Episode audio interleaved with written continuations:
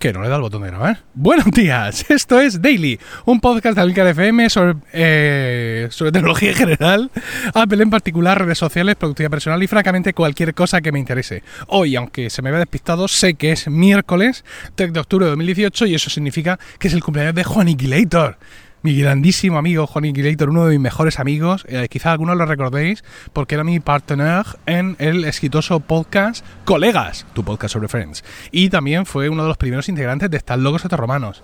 Juan Inquilator, allá donde estés, bueno, sé dónde estás, espero que tengas un día fantástico. La vida, el trabajo nos ha separado, pero yo a Juan Inquilator lo quiero muchísimo. Imaginad si lo quiero que hasta me quede bien su mujer, o sea, es una cosa tremenda. Bueno, pues nada, que tengas un buen día, querido amigo. Y aquí vamos eh, a lo que vamos, y hoy vengo a hablaros de la nomofobia. ¿Vale? ¿Qué es la nomofobia? Mm, pues ah, la nomofobia podríamos decir que es el miedo a los gnomos. Seguro que nadie ha hecho ese chiste antes. Bien, no. La nomofobia es el, ojo, miedo irracional a ir por ahí sin tu teléfono, sin el smartphone, ¿vale? Salir de casa sin el smartphone, ¿no? Ese miedo irracional que nos hace estar eh, comprobando eh, continuamente si está aquí el móvil, si lo llevo, no sé cuántos, tal. Seguramente hay definiciones pues ya más amplias, ¿no? Lo que sería el miedo o la aversión a no estar con el móvil en la mano, incluso la tendencia a comprobarlo compulsivamente, pero básicamente el término nació para definir ese miedo de me he ido eh, de casa sin el móvil, vuelvo para atrás 36 paradas del metro porque yo no puedo ir por la vía sin el móvil. Me, me gusta el cómo se ha definido el término de nomofobia porque es nomofo y fo eh, escrito en inglés como PH, y es eh, no more eh, phone, ¿no? O sea, no más teléfono. el miedo al no tener más el teléfono. Con lo cual, pues, está bien traído, está bien traído. Bueno, pero antes de hablaros de la nomofobia, quería comentaros algunas noticias sueltas. Vamos con ellas.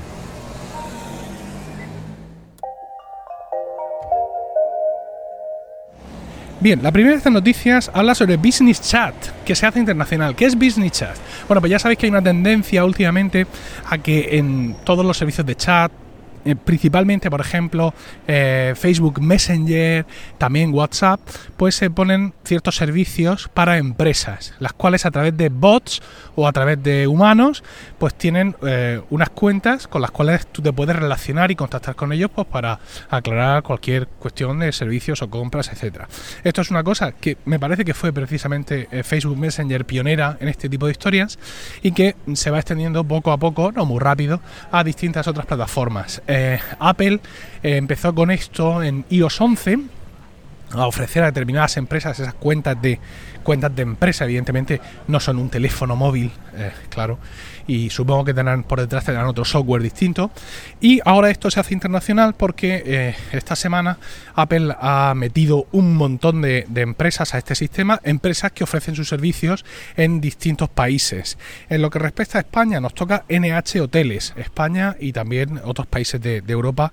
Eh, ahí estará NH ofreciendo estos servicios y bueno, pues bien, es una forma, insisto, de contar ahí con con una comunicación, con un soporte al cliente, al usuario directa y efectiva. Eh, la manera de llegar a ese chat, o la manera, digamos, eh, la más normal, la que se suele ver en pantallazos, es que imagínate, buscas un negocio en Apple Maps y pues ahí te encuentras en, los botones habituales de favorito, ir a no sé qué, no sé cuántas, hay un botón adicional que es message, ¿no? Mensaje.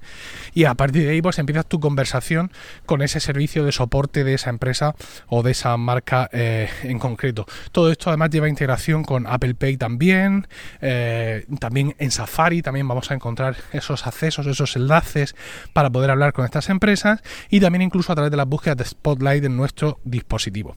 Y bien, esa era una noticia, vamos con otra.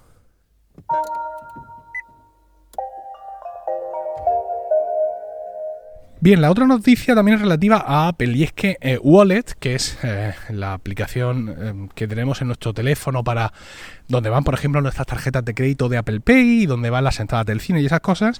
Bueno, Wallet añade eh, identificación de estudiantes para tres universidades de Estados Unidos, que son las de Duke, Alabama y Oklahoma. Duke es donde estudió el Tim Cook. Entonces, pues bueno, estos, estos estudiantes, a partir de este curso, pueden coger su carnet de estudiante e introducirlo en Wallet, al igual que, pues, igual, al igual que escaneamos una tarjeta de crédito o de alguna forma u otra metemos en las entradas del cine. Lo pueden llevar ahí Con lo cual, pues como podéis suponer, ya no lo tienen que llevar encima la tarjetica, sino que esas tarjetas pues tienen ese soporte virtual, eh, virtual, no sé si será por software o será escaneándolas, no sé cómo se hará, pero bueno, ahí va eso dentro y eh, otras tres universidades más, que son John Hopkins, Santa Clara y Temple, eh, también van a hacer esto para el final del curso escolar. No sé entonces ya qué sentido va a tener. Bueno, sí, claro, para el siguiente curso. Pero también se van a unir a, esto. Eh, en estas universidades, con este carnet, es como los alumnos, pues, eh, por ejemplo, acceden a su dormitorio dentro de las residencias, al gimnasio, a la biblioteca del college o de lo que sea. Es decir, que no es simplemente un identificador plano, sino que ellos lo tienen que llevar todo el día porque lo necesitan para acceder a diversas estancias y a diversos servicios de eh, las universidades. Así que primeras tres universidades en Estados Unidos que serán seguidas por otras tres y vamos con otra noticia.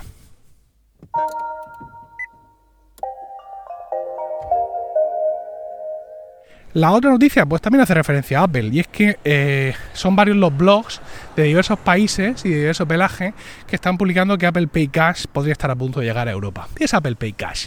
Pues Apple Pay Cash es la entrada de Apple a esta movida de los pagos o de los micropagos entre... Eh, entre particulares, aunque como hemos visto en la primera noticia, también se podría usar para pagar servicios a empresas que usen Business Chat.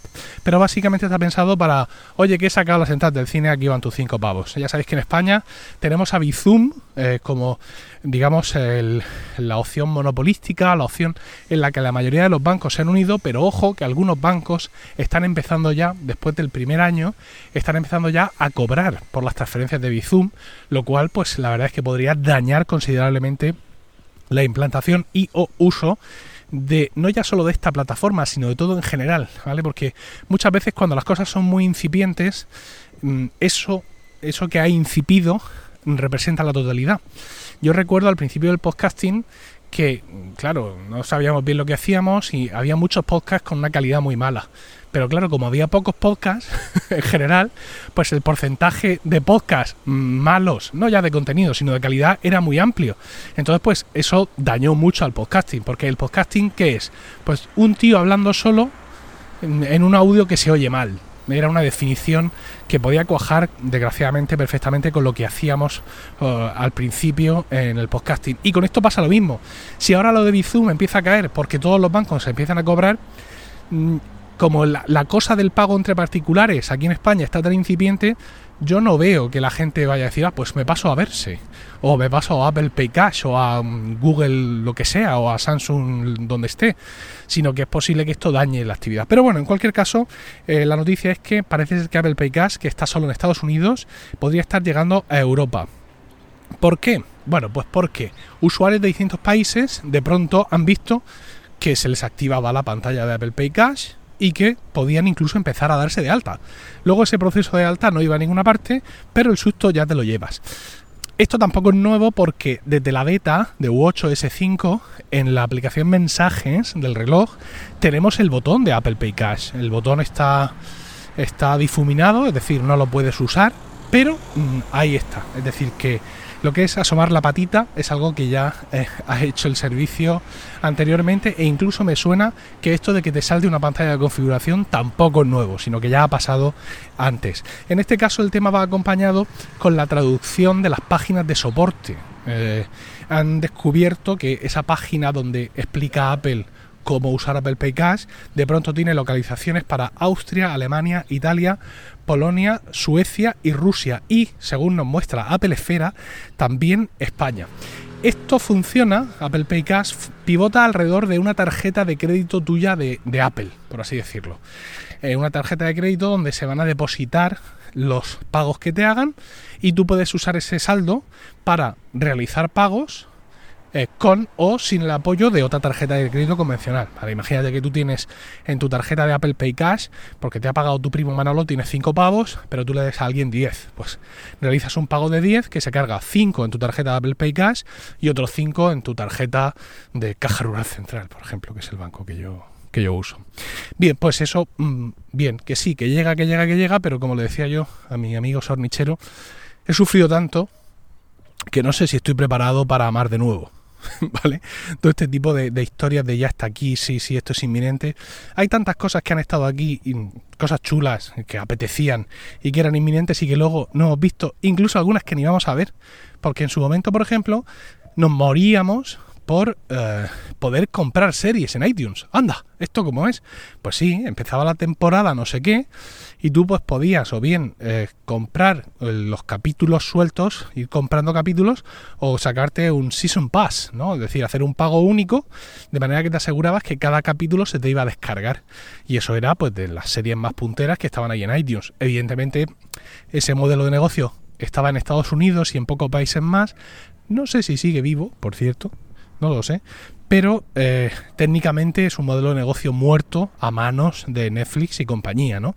Pero aquí en España jamás llegamos eh, a verlo, ¿no?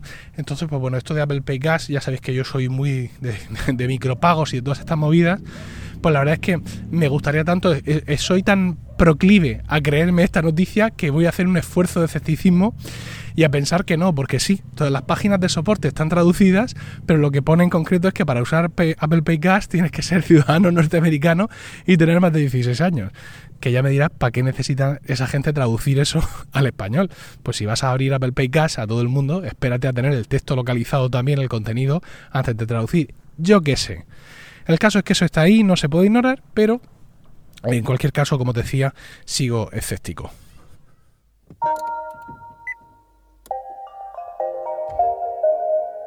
Y esas tres noticias son las que os quería leer antes, hablaros de la nomofobia. Eh, ¿Por qué? Porque hace, hace muchos meses alguien eh, retuiteó el retweet de alguien. en aquel momento me, hizo gracia, pero no me quedé porque muchas veces sí guardas un tweet pensando en desarrollar un podcast después, pero en aquel momento simplemente me hizo gracia y no me quedé con el nombre de los participantes. Alguien definía, creo que por primera vez, la palabra nomofobia, o al menos la primera vez que yo la veía, y decía alguien que retuiteaba con comentario. Miedo irracional, decía. ¿Irracional? ¿Irracional a salir de casa sin el teléfono? Que donde llevas los mapas, el dinero, el no sé qué, no sé cuánto, tal, tal, tal, tal. Y la verdad es que tenía mucha razón. Si ya tenía razón entonces, pues hoy tienen todavía mucho más razón. Han pasado unos meses y al menos en España la cantidad de cosas que nos permite hacer nuestro smartphone, estas noticias que he dado son sobre iOS, pero bueno, eh, seguramente hay analogías en el mundo Android sin ninguna duda. Os decía que el número de cosas que podemos hacer con nuestro teléfono, la dependencia real del día a día de nuestro teléfono es superior, pero no en plan mal rollo, sino en plan buen rollo. Es decir, pensad que, pues eso... Mm, aparte de estas tres cosas, ¿vale? imagínate que eres un estudiante de la Universidad de Duke, ¿ok? y estás ahí pues eh, con, tu con tu identificación de tu universidad ahí en tu teléfono pagando para Apple Pay Cash y charlando con Business Chat con no sé qué negocio, ¿vale? Pero es que aparte tienes otras muchísimas más cosas. Eh, no es nada... Mm, pagamos directamente con el móvil sobre los tarjeteros, es decir, tenemos Apple Pay o cualquiera de los Pays o Google Pay o Samsung Pay, es decir, tenemos muchas posibilidades hoy en día para pagar con nuestros móviles, tenemos las aplicaciones de nuestros bancos, con lo cual pues podemos ver nuestras finanzas, hacer transferencias y en algunos bancos ya el móvil es, digamos, es la llave para autorizar transferencias. Por ejemplo, N26, tú te metes en la página web, quieres hacer una transferencia y la autorización la tienes que hacer desde el móvil, ¿no? Evidentemente, como decía que el tweet, llevamos los mapas, llevamos eh, aplicaciones para el transporte público, podemos incluso en ocasiones llevar nuestro abono de transporte público ahí, llevamos nuestras contraseñas, acceso domótico a toda nuestra casa, incluso en algún momento podemos, algunos seguramente ya lo harán, llevan la llave de su casa en el móvil porque tienen una cerradura Bluetooth que tendrá otras salvaguardas, ¿no? Es decir, si se te ha perdido el móvil no te has quedado sin casa, pero bueno, llevas ahí la llave de tu casa. Puedes en un momento dado llevar ahí, llevas tu propia geolocalización que has compartido con familiares y amigos y llevas la de tu familia más próxima. En un momento dado puedes llevar ahí la de tu mujer, la de tus hijos, porque bueno, pues lo habéis acordado así y ahí la llevas. Y bueno, pues eh, incluso llevas el coche. Quiero decir, llevas la aplicación que controla tu coche. Una vez más, mm, podrás arrancar el coche aunque no tengas el teléfono encima, pero con esa aplicación, sobre todo los coches eléctricos o los coches más modernos conectados, pues llevas un montón de historias. En fin, que realmente Uh, como cualquiera, me preocupa el tema de la adicción a los dispositivos, a este tipo de dispositivos. Me parece muy bien, por ejemplo, la aplicación tiempo de uso, no ya solo para mm, torturar y limitar a mi, a mi pobre hija Isabel, sino para que nosotros mismos seamos conscientes de lo que hacemos y dejamos de hacer con el móvil. Pero mmm, ver el teléfono móvil como algo accesorio, pienso que es una visión mmm, un poco conservadora además. ¿eh? Para mí sería muy fácil hacer aquí una oda al modernismo y al progreso y a las nuevas tecnologías, pero la realidad está ahí y no podemos esconderla. Y es que en nuestro teléfono llevamos muchísimas cosas, muchísimas cosas que nos son útiles en el día a día y que nos llegan a ser imprescindibles y que las hemos confiado todas al teléfono porque para nosotros es mejor, es más cómodo.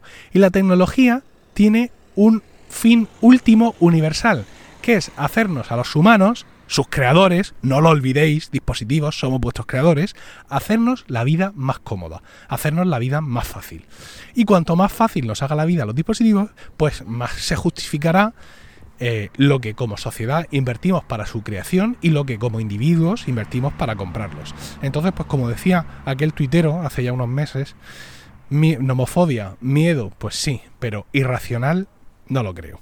Espero vuestros comentarios en emilcar.fm barra daily, donde también encontraréis otros medios de contactar conmigo. Y no olvidéis suscribiros a focus.emilcar.es, donde encontraréis vídeos nuevos cada semana sobre todos esos temas, aplicaciones y servicios que nos interesan de verdad. Y también allí encontraréis Weekly, mi podcast sobre ellos y mucho más. Que tengáis un estupendo miércoles, un saludo y hasta mañana.